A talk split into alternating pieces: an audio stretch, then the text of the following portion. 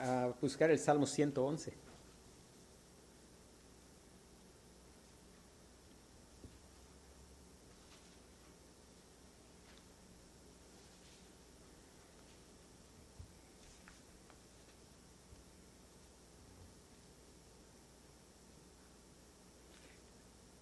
Dice la palabra de Dios, aleluya, alabaré a Jehová con todo el corazón, en la compañía y congregación de los rectos. Grandes son las obras de Jehová, buscadas de todos los que las quieren. Gloria y hermosura es su obra, y su justicia permanece para siempre. Ha hecho memorables sus maravillas. Clemente y misericordioso es Jehová. Ha alimentado a los que le temen, para siempre se acordará de su pacto. El poder de sus obras manifestó a su pueblo, dándole la heredad de las naciones. La obra de sus manos, las obras de sus manos son verdad y juicio. Fieles son todos sus mandamientos, afirmados eternamente y para siempre hechos en verdad y en rectitud. Redención ha enviado a su pueblo, para siempre ha ordenado su pacto. Santo y temible es su nombre. El principio de la sabiduría es el temor de Jehová. Buen entendimiento tienen todos los que practican sus mandamientos. Su loor permanece para siempre. El miércoles pasado meditamos los primeros cinco versículos y estábamos con el tema obras para recordar. Las obras del Señor son obras para recordar. Y hoy vamos a meditar los versículos del 5 hasta el versículo 11. Hay, hay, tanto en el Salmo que vamos a meditar sobre, sobre algo que está allí en el Salmo, que es algo que probablemente es el tiempo en que quizá vivimos en más escasez de el temor del Señor. Y nuestro tema es justo temor del Señor. El versículo 5 nos empieza ya hablando del temor del Señor y lo afirma en el versículo en el versículo 9, santo y temible es su nombre. Versículo 10, el principio de la sabiduría es el temor de Jehová, el temor del Señor. Una, una de las cosas que Dios ha puesto en nosotros es el temor, que en cierto modo es sentir miedo y que puede ser algo bueno para protegernos de, de, peligro. Sin embargo, una de las cosas que, que es necesario es conocer al Señor para poder tener un temor adecuado del Señor. Un temor adecuado que debe ser primeramente cuando Dios se revela a nosotros y Dios empieza a hacernos entender la realidad de quién es Él, pues es correcto en cierto modo que pueda ser incluso un terror, tener terror del Señor, porque la Biblia nos habla en diferentes lugares de que es horrenda cosa caer en manos del Dios vivo. La Biblia también nos da algunas expresiones de a modo de, relato de hechos en los cuales Dios mostró que Él es fuego consumidor. Podemos recordar cuando Usa tocó el arca del pacto, el Señor lo fulminó. Podemos recordar cuando, cuando hubo robo de las cosas que Dios había dicho que no se tocaran, el Señor pues mostró su juicio. Podemos recordar a la tribu de Coré que la tierra se abrió y los tragó. Podemos recordar cuando el Señor hablaba desde el monte Sinaí y el pueblo tenía temor del Señor. Podemos recordar Ananías y Zafira. Y dice la Biblia que hubo temor del Señor. Ellos pretendieron hacer algo que no era auténtico en su corazón. Ellos estaban más interesados en la aprobación de la gente que en la aprobación de Dios. Procuraron hacer algo no precisamente para la gloria de Dios, sino para la gloria de ellos mismos. Y el Señor obró. Podemos pensar en, en Herodes cuando aceptó que se dijera que su voz era voz de Dios y no de hombre. Y podemos pensar en, en varios lugares en la Escritura donde Dios mostró juicio inmediato, el temor, el temor del Señor. El temor del Señor, cuando miramos este salmo, podemos ver que es primeramente por su nombre. Dice el versículo 9, la última línea del versículo 9, dice, Santo y temible es su nombre. Santo y temible es su nombre. A lo largo de, del tiempo, Dios obró en el corazón de personas que llegaron a estar aterrorizados con su persona.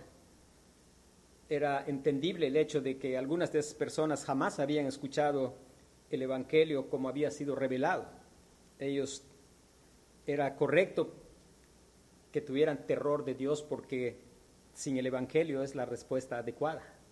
Es aparte del Señor Jesucristo, lo mejor que puede sucedernos es no encontrarnos con el Señor, porque fuera del Señor Jesucristo, el Señor es fuego consumidor.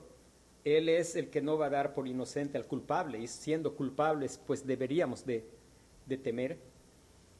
A lo largo de la historia ha habido predicadores que han predicado sermones acerca del temor del Señor. Uno de esos sermones fue Pecadores en las manos de un Dios airado. Y es necesario que nosotros podamos reflexionar en su nombre y en su persona como es revelado en la Escritura. Cuando pensamos en palabras del mismo Señor Jesucristo en Mateo capítulo 10, versículo 28,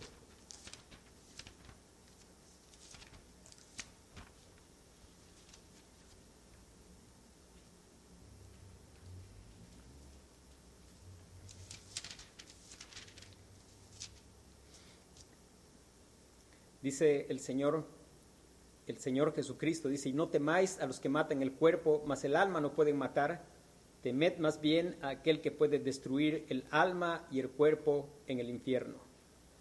No temáis a los que matan el cuerpo. Y el Señor Jesucristo nos está llamando la atención hacia quién es a quien se debe de temer. Y está hablando de temer a Dios, porque Dios es el que puede no solo matar el cuerpo, es que la tribu de Coré no simplemente murió físicamente, sino también la muerte espiritual, el juicio, el juicio de Dios. Dice, no temas a los que matan el cuerpo, mas el alma no pueden matar, temed más bien a aquel que puede destruir el alma y el cuerpo en el infierno. Y tenemos que pensar en su nombre es santo y es temible. Es santo porque Él aborrece el pecado, Él es tres veces santo, Él aborrece a los que hacen iniquidad y el Señor Jesús nos está llamando a, temerle, Él es el único que es digno de ser temido. Ahora, cuando nosotros miramos el Salmo, nos vamos a encontrar que dice, ha dado alimento ha dado alimento a los que le temen. Ha dado alimento a los que le temen. Cuando nosotros miramos en todo el contexto del Salmo, es muy probable que el salmista tiene en mente aquel tiempo cuando el Señor proveyó alimento de una manera milagrosa para su pueblo en el desierto. Él está hablando y mostrando cómo el Señor les hizo, les mostró el poder de sus obras. Y muy probablemente él tiene en mente esa alimentación que el Señor hizo a través del maná, que era un, un milagro. Podemos pensar también que el Señor no solo les dio el maná, sino también les dio, les dio carne cuando ellos pidieron carne.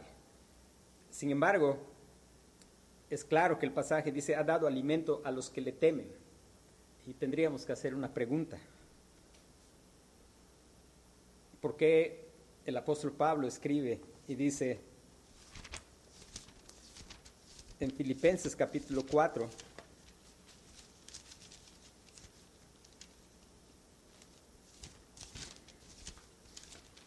versículo 12 y 13, el apóstol Pablo dice,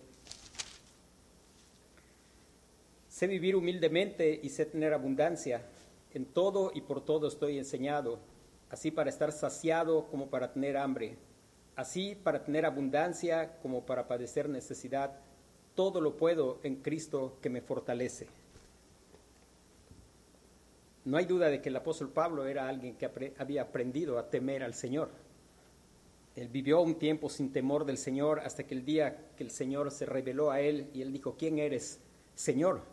Y él en verdad vivía en un temor reverente del Señor. Él sabía que el Señor Jesucristo era Dios hecho hombre.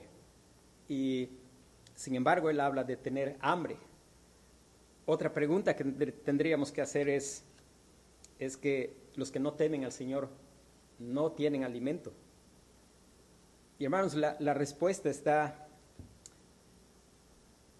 el Señor Jesucristo hizo referencia a esto que el, el, salmista puede estar mencionando, ha dado alimento a los que le temen. Él habló de cómo los padres de ellos comieron maná en el desierto, sin embargo, murieron. Y sin duda aquí no se está refiriendo a dar, sí, Dios da alimento material a los que le temen, Él sustenta a su pueblo, Él es la provisión de su pueblo. Pero note que aquí está hablando no simplemente del alimento material, está hablando de la verdadera satisfacción del alma. El Señor da satisfacción plena al alma de los que le temen, una satisfacción que va más allá de la satisfacción de la que el alimento físico y temporal es simplemente una figura. El alimento físico y temporal, nuestro pan es simplemente algo que apunta a una realidad mayor y habla de satisfacción del alma.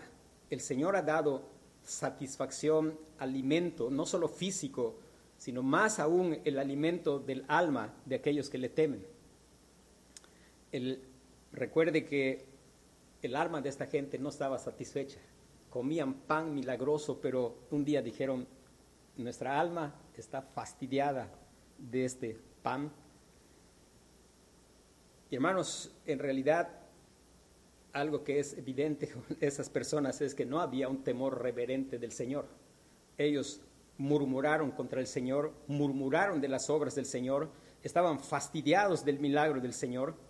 En realidad, aunque estaba satisfecha su necesidad física, porque el Señor es bueno y Él, pues Él sacia a su creación, su alma no estaba satisfecha, no había en verdad un temor de Dios el Señor Jesús les dice, sus padres comieron el maná, sin embargo, murieron. Y él dice, yo soy el verdadero pan que descendió del cielo. Y hay algo que es importante y es que el alma satisfecha, el alma satisfecha, el alma que por la gracia de Dios conoce a Dios y por tanto puede tener un temor adecuado ante el Señor, es un alma que está satisfecha, es un alma que puede decir, que aunque no haya nada que comer, dice, aunque las vacas sean quitadas de los corrales y las ovejas de la majada, con todo, yo me alegraré en Jehová y me gozaré en el Dios de mi salvación. Ese está satisfecho. Dios ha dado alimento a los que le temen. Es bueno que nosotros agradezcamos por el pan material y seamos agradecidos. Aún el pan material es un milagro del Señor. No demos por sentado el hecho de que tenemos comida. Es bueno recordar, los que tenemos hijos pequeños, recordarles que no en todas las casas hay la comida que tenemos en casa. Hay tantas casas donde no hay comida, sencillamente. Y es una gran misericordia. Y es bueno que nosotros recordemos y agradezcamos al Señor porque el hecho de que haya pan material es una gran misericordia del Señor que es clemente y misericordioso, pero que no nos contentemos simplemente con que tengamos pan material, porque más temprano que tarde vamos a hablar como ellos, estamos fastidiados, aunque esto que da el Señor es un milagro, ya nos fastidiamos, pero que el Señor dé satisfacción a nuestra alma y podamos decir con Pablo, en todo y para todo estoy enseñado, así para tener abundancia como para padecer necesidad así para estar satisfecho como para padecer hambre. Todo lo puedo en Cristo que me fortalece. Y cuando nosotros pensamos en este que el Señor satisface a los que le temen. Es bueno que nosotros pensemos en las palabras del Señor Jesús cuando dijo, ¿a quién es a quien tenemos que temer? Y el temor tiene que ser al Señor que es santo y es temible. Y en verdad es que siendo el santo y temible, nosotros deberíamos pensar, si somos todos pecadores, entonces deberíamos estar aterrorizados. Esto nos hace pensar en la oración del Señor Jesucristo cuando antes de ir a la cruz, él oraba, dice la Biblia, hace descripciones de que estaba en una gran agonía y una gran angustia, que su sudor era como grandes gotas de sangre. Y él oraba y decía, Padre, si es posible que pase de mí esta copa, pero no se haga como yo quiero, sino hágase tu voluntad. Uno pudiera pensar qué es lo que estaba sucediendo con el Señor Jesucristo. El Señor Jesucristo, por supuesto que no temía a los que pueden matar el cuerpo. Él sabía todo lo que iba a suceder en la cruz. Y por supuesto que el Señor Jesucristo no estaba temiendo de lo que iban a hacer los hombres. El temor y ese, esa agonía de su alma no era precisamente porque sabía que iba a ser escupido, abofeteado, maltratado, menospreciado, le iban a dar de latigazos, le iban a clavar en una cruz y iba a sufrir una de las muertes más terribles que se pueden sufrir. Él había dicho a quién hay que temer. Y es, no hay duda de que no era eso lo que estaba produciendo precisamente la gran agonía. Lo que estaba produciendo la gran agonía es que él iba a padecer en la mano del Padre por causa del pecado de su pueblo. Y el Señor en esa oración está reflejando el hecho de que el Padre es santo y temible. Y por supuesto el Hijo, pero él estaba en condición de Dios hecho hombre, cargando los pecados de su pueblo. Y en verdad él estaba clamando al Señor porque él iba a probar en su cuerpo lo que la, la verdad bíblica dice, que es una horrenda cosa caer en manos del Dios vivo. Los pecados nuestros en verdad nos deben mantener aterrorizados si no estás en Cristo, terror debe llenar tu vida. No simplemente un temor, sino terror. Es adecuado sentir terror. El Señor Jesucristo estaba en agonía porque Él sabía claramente lo que esperaba, no solo lo que las personas iban a hacer, Él tenía claridad en cuanto a lo que significaría llevar el pecado de su pueblo en la cruz del Calvario. Él sabía que iba a ser abandonado de su Padre. Él citó el Salmo 22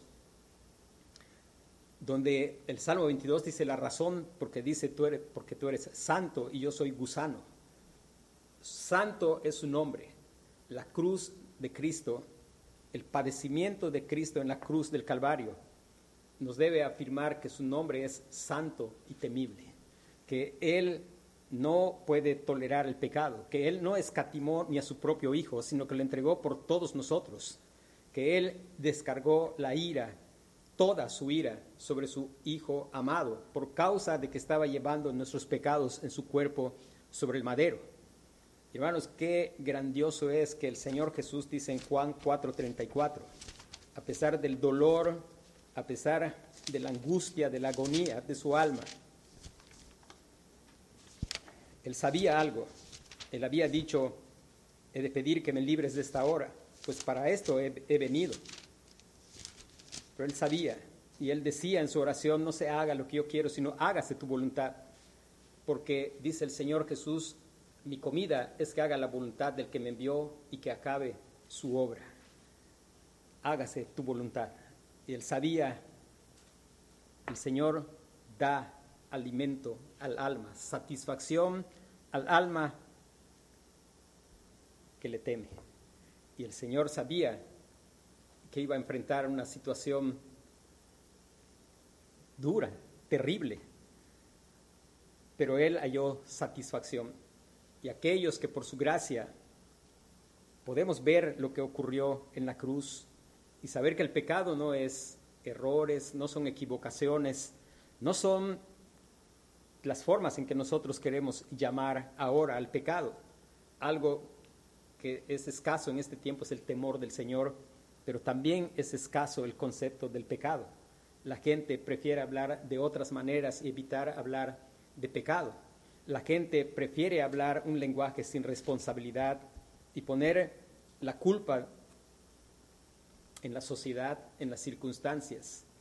Pero aquellos que por su gracia sabemos que el Señor tiene un nombre que es santo y que es temible, y que el pecado en primer lugar es una afrenta contra Él, es un menosprecio de quién es Él, es una falta de valoración de su persona.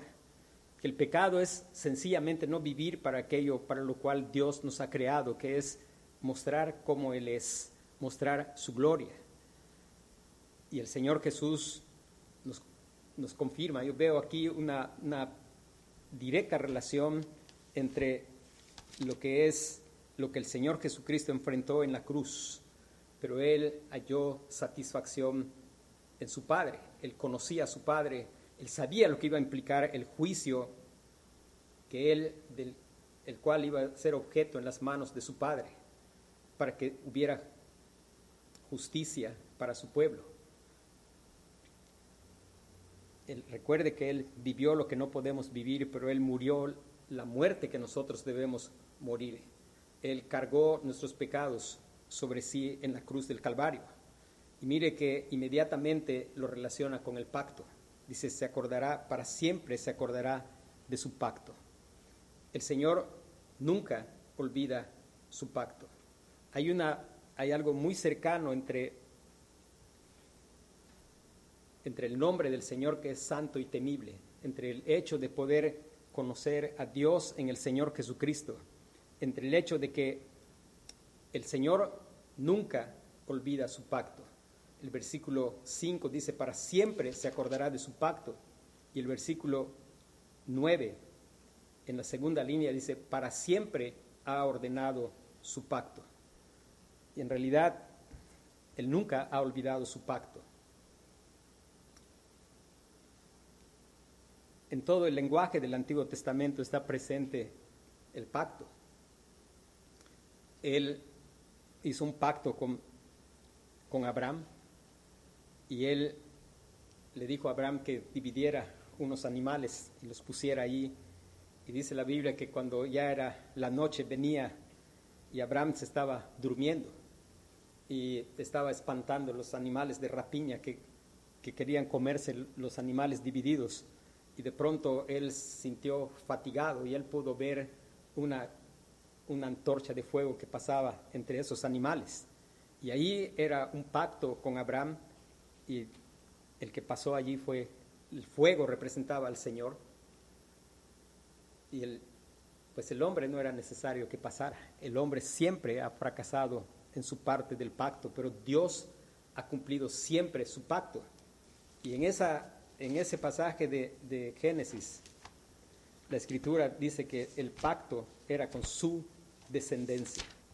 Y sabemos por la enseñanza del Nuevo Testamento que el apóstol Pablo hace mención que no es a sus descendencias, sino a su descendencia, la cual descendencia es el Señor Jesucristo. Y con nosotros pensamos, el Señor ha tenido siempre en mente su pacto. Su pacto nunca lo va a olvidar, su pacto es un pacto eterno y es un pacto en realidad que es el Señor Jesucristo es al final de cuentas él es la vid verdadera. Al final de cuentas él es su hijo que llamó de Egipto. Al final de cuentas él es el verdadero Israel porque él es la descendencia de Abraham. En tus simientes serán benditas todas las familias de la tierra. Después, con nosotros pensamos en el asunto de que Él es santo y temible. Y mire que inmediatamente el Salmo habla también en ese contexto del temor del Señor, de su nombre. Dice, redención ha enviado a su pueblo. Estábamos vendidos al pecado, haciendo todo lo contrario a lo que es vivir en el temor del Señor, rebeldes al Señor, con una cuenta que nosotros jamás podríamos haber pagado. Y sin embargo, porque su nombre es santo y temible, estábamos necesitados de ser redimidos. Y el Señor, que es clemente y misericordioso, redención ha enviado a su pueblo. Nosotros no podíamos pagar el precio de nuestra redención, pero Dios en su misericordia, en su clemencia, envió redención a su pueblo. Nadie de nosotros, aparte del Señor Jesucristo, podía hacer esa redención, porque nadie es perfecto ni es infinito para pagar una afrenta infinita. El Señor Jesucristo es el Cordero perfecto, de, de más valor que nada en el universo. Y es con su sangre que fuimos redimidos, dice el apóstol Pedro, sabiendo que fuimos rescatados, redención, redimidos. La redención es el precio del rescate. Estábamos bajo ese nombre que es santo y temible. Estábamos bajo la ira de aquel que debe ser temido, culpables de haber quebrantado todos los días todos sus mandamientos, incapaces de hacer lo que es agradable a sus ojos, incapaces de dar satisfacción, incapaces de pagar por nuestra gran afrenta, pero Él en su misericordia envió redención a su pueblo en el Cordero de Dios que quita el pecado del mundo. Dice Pedro, algo que debemos recordar, que debemos de saber, sabiendo que fuimos rescatados de nuestra vana manera de vivir, la cual recibimos de nuestros padres, no con cosas corruptibles como oro o plata, sino con la sangre preciosa de Cristo, como de un cordero sin mancha, ya destinado desde antes de la fundación del mundo, pero manifestado en los postreros tiempos por amor de vosotros. No olvidar, Él ha dado redención a su pueblo. Él es santo y temible. Hemos de vivir en su temor hemos sido redimidos de lo que nos esperaría de parte de Él, cuyo nombre es santo y temible. Nos, espera, nos esperaba una horrenda expectación de ira, esa que va a devorar a los que se mantengan en rechazar la redención que Él ha enviado a su pueblo. Damos gracias a Dios porque su pueblo la ha recibido, porque Dios ha querido mostrarse a ellos, porque ellos han atravesado momentos de terror ante Dios al entender su situación, pero por la gracia de Dios han entendido que la única manera de ser redimidos es por la sangre del Señor Jesucristo. Romanos capítulo 3, versículo 24.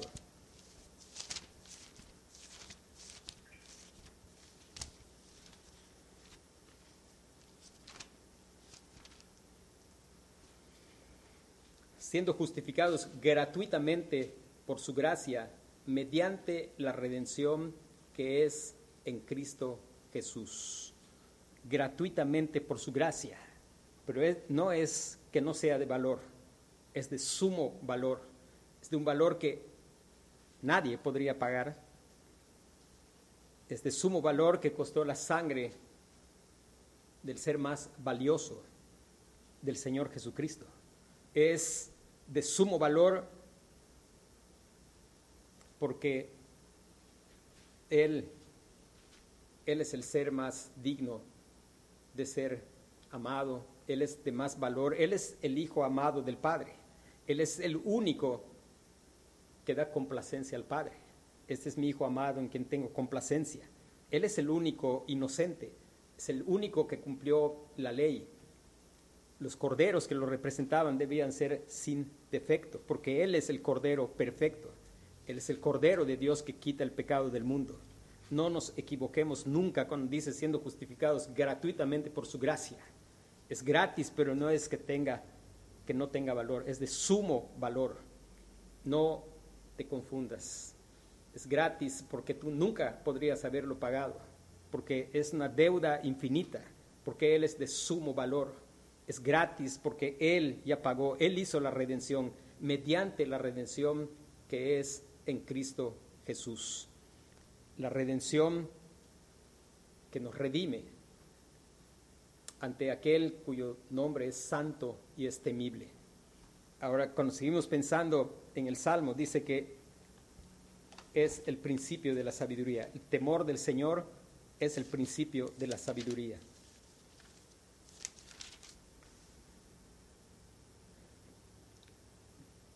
¿Qué significa o qué entendemos por el principio?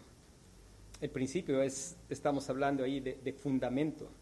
El temor del Señor se fundamenta, es el fundamento de la sabiduría. Es, es una gran insensatez temer lo que no es digno de ser temido. Y es toda sabiduría temer al Señor. Es triste que vemos, y nosotros mismos muchas veces en momentos estamos con temor, porque perdemos de vista que solo hay uno que debe ser temido, y ese es el Señor. El apóstol Pablo nos recuerda y dice que no hay nada que pueda separarnos del amor de Dios que es en Cristo Jesús. Nada. Ni la muerte, ni la vida, ni lo presente, ni lo porvenir. A veces somos turbados ante lo porvenir. Nos asusta, escuchamos noticias y vemos que todo se va poniendo mal. Pero el principio de la sabiduría es el temor del Señor. Es por la revelación que Él ha hecho en Cristo Jesús que nosotros sabemos que Él tiene un plan que está cumpliendo. Sabemos que Él es el único digno de ser temido. A lo largo de la historia, el pueblo de Dios, muchos de nuestros hermanos que nos han precedido, han ido a la muerte por causa de, Cristo cantando salmos. ¿Por qué? Porque por la gracia del Señor saben que solo el Señor es santo y temible pero ellos saben que ya han sido redimidos de lo terrible de la ira por el pecado. Ellos saben que todo está bien con el único que debe ser temido, que todo está bien con aquel que no solo puede matar nuestro cuerpo, sino puede matar en el infierno, que Cristo ha ocupado nuestro lugar y que ya no hay condenación para los que están en Cristo, porque ellos están conscientes de que han sido redimidos con la sangre del Cordero y ellos pueden actuar con sabiduría.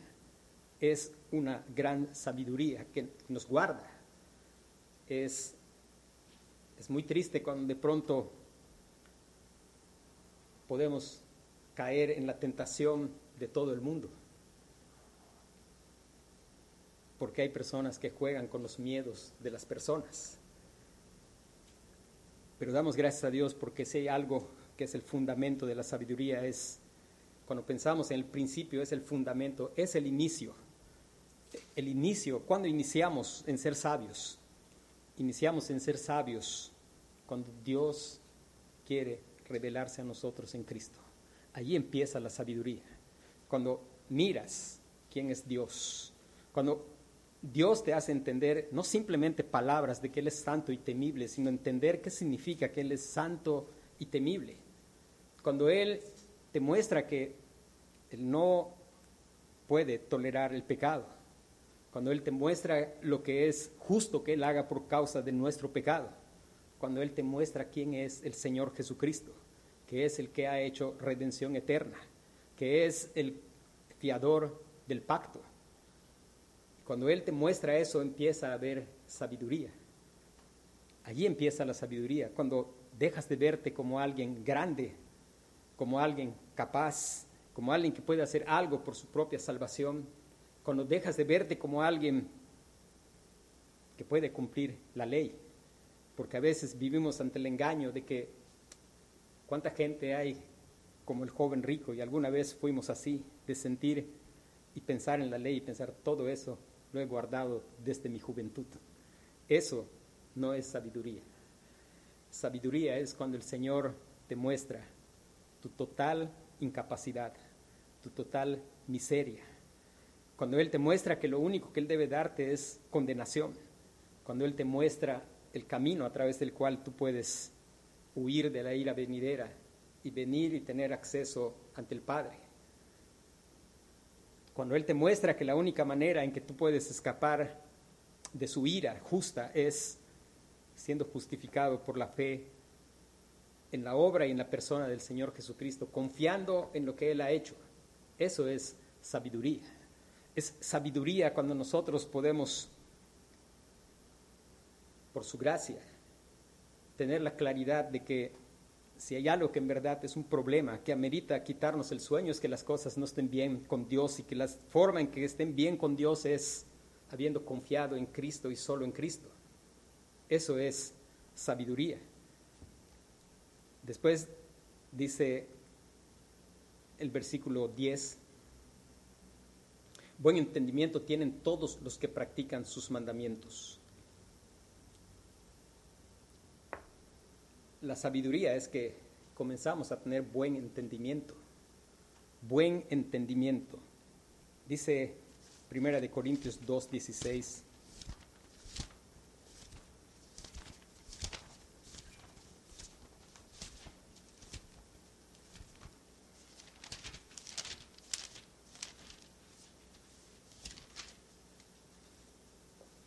Dice, porque ¿quién conoció la mente del Señor y quién le instruirá?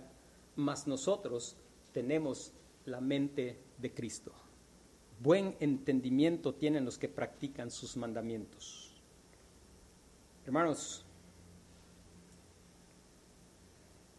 no es que te pongas a decir, a partir de hoy yo voy a obedecer los mandamientos. El buen entendimiento viene justo cuando te es mostrado que no eres capaz de cumplir los mandamientos. Porque lo que Dios demanda no es simplemente un cumplimiento externo, sino es un cumplimiento aún en el espíritu de la ley. Y eso no podemos hacerlo en nosotros mismos, a menos que Dios haga una obra en nuestro corazón y que nos dé la mente de Cristo. Y alguien que tiene la mente de Cristo no está pensando que Él está cumpliendo para ser redimido, sino que ya ha sido redimido.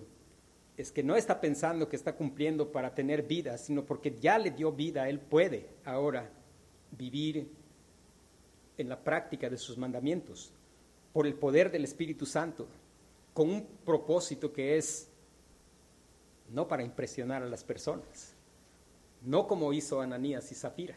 Ellos quisieron hacer algo correcto con el poder de la carne y con un propósito que la gente dijera, ah, qué generosos son estos hermanos.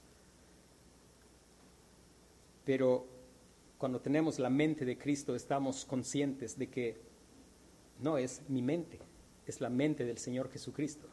Estoy consciente de que es porque me ha dado de su espíritu.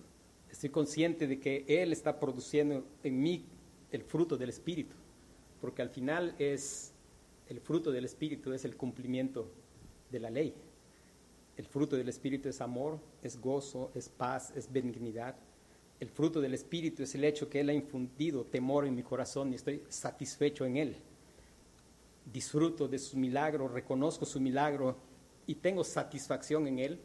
Si Dios decide cortar de, de momento el milagro, por ejemplo, de comer pan material, pues voy a decir como Pablo, en todo y para todo estoy enseñado. Así para estar saciado como para padecer hambre, todo lo puedo en Cristo que me fortalece. Primera de Corintios capítulo 2 versículo 16 que leímos ahorita, Efesios 4, 19.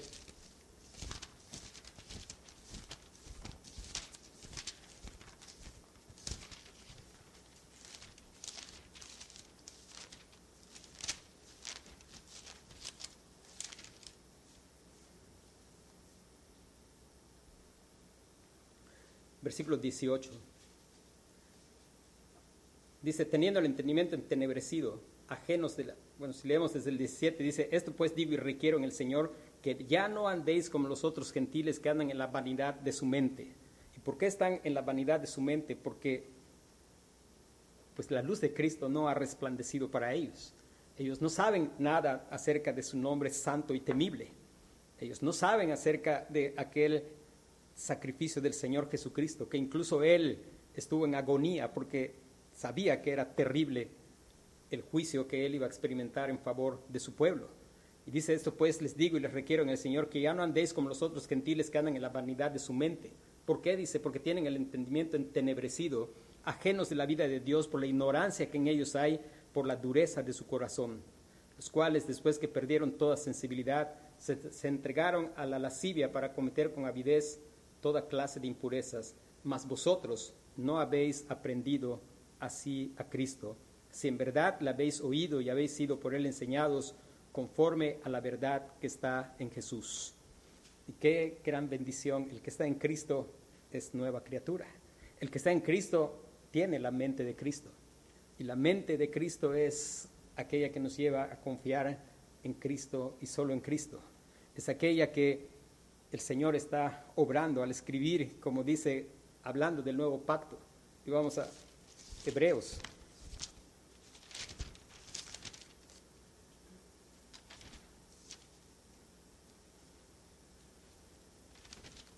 En, casa, si puede leer, lea el capítulo 9, desde el capítulo 8, capítulo 9. Y dos veces el escritor a los hebreos habla acerca del nuevo pacto. Dice versículo capítulo 10 versículo 16 dice, "Y este es el pacto que haré con ellos después de aquellos días", dice el Señor, "pondré mis leyes en sus corazones y en sus mentes las escribiré." Y añade, "Y nunca más me acordaré de sus pecados y sus transgresiones." Gracias a Dios que su nombre es santo y temible, pero por ese pacto que él no olvida, por ese fiador del nuevo pacto, que con un solo sacrificio hizo perfectos para siempre a los santificados. Él está ahora escribiendo la ley no en tablas de piedra, sino en nuestro corazón, no como algo que es una carga opresiva desde afuera, sino como un deleite de nuestro corazón, de saber que ahora somos hijos de Dios y es un honor pues querer mostrar el carácter de tu padre, así como los niños quieren ser como su papá, así como los hermanitos menores quieren ser como su hermano mayor, y el Señor está obrando por su espíritu y está escribiendo, y ellos están practicando, no perfectamente, pero sinceramente. Y ellos no están confiando en su práctica, sino están confiando en que Cristo cumplió toda la ley en su favor. Y ellos, el Señor está haciendo esa obra de escribir su ley en sus mentes y en sus corazones. Y ellos están confiando solamente en la redención que le fue dada gratuitamente mediante la redención que efectuó el Señor Jesucristo.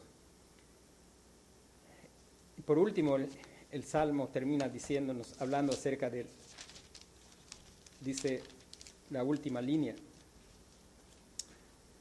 su loor permanece para siempre, su loor permanece para siempre. Hermanos, el, el Señor es santo, temible, pero es misericordioso y clemente, es lento para la ira, es grande en misericordia. Nos ha mostrado sus obras, el poder de sus obras. Y la respuesta es como empieza el Salmo, adoración, aleluya. Y su loor permanece para siempre. Apocalipsis capítulo 4, versículo 8.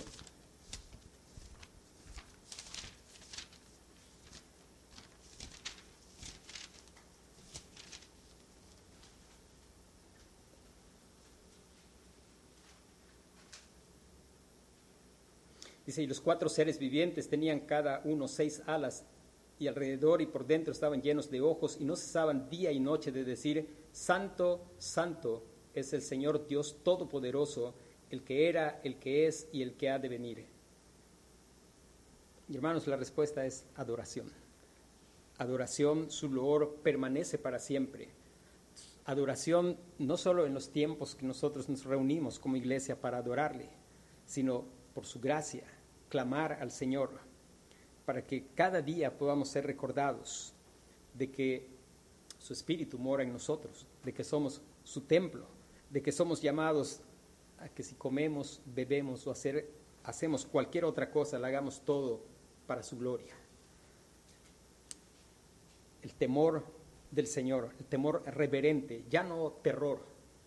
En algún momento puede ser adecuado estar aterrorizado. Pero si Cristo te es revelado, hay un temor reverente, un respeto hacia su gran nombre, hacia su gran bondad, una valoración del sacrificio del Señor Jesucristo. No más terror, porque no hay condenación para los que están en Cristo Jesús, para aquellos que no andan conforme a la carne, sino conforme al Espíritu, dice la Escritura. Así que hay redención. Una de las cosas que celebrar del Salmo, el Señor ha enviado redención a su pueblo. Si eres del pueblo del Señor, gózate en la redención efectuada por el Señor Jesucristo. Él ha pagado el precio de nuestra culpabilidad, el precio de nuestro pecado, de la ofensa a ese nombre que es santo y es temible. Él ha llevado nuestros, cuerpos, nuestros pecados en su cuerpo sobre el madero. El castigo de nuestra paz fue sobre Él y por su llaga fuimos nosotros curados. Vamos a orar.